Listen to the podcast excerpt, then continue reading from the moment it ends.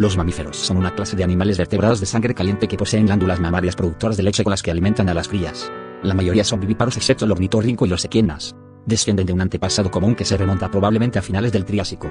Se conocen unas 5.486 especies actuales, de las cuales 5 son monotelmatas, 272 son marsupiales y el resto placentarios.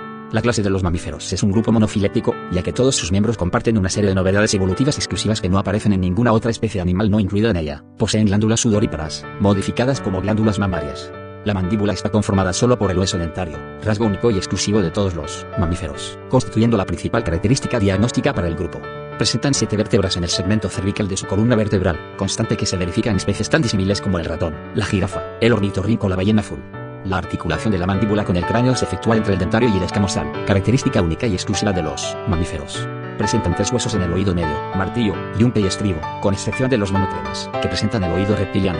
Tienen pabellones auriculares, excepto ballenas, delfines y otros que viven en el agua y que en su proceso evolutivo los han perdido por razones hidrodinámicas.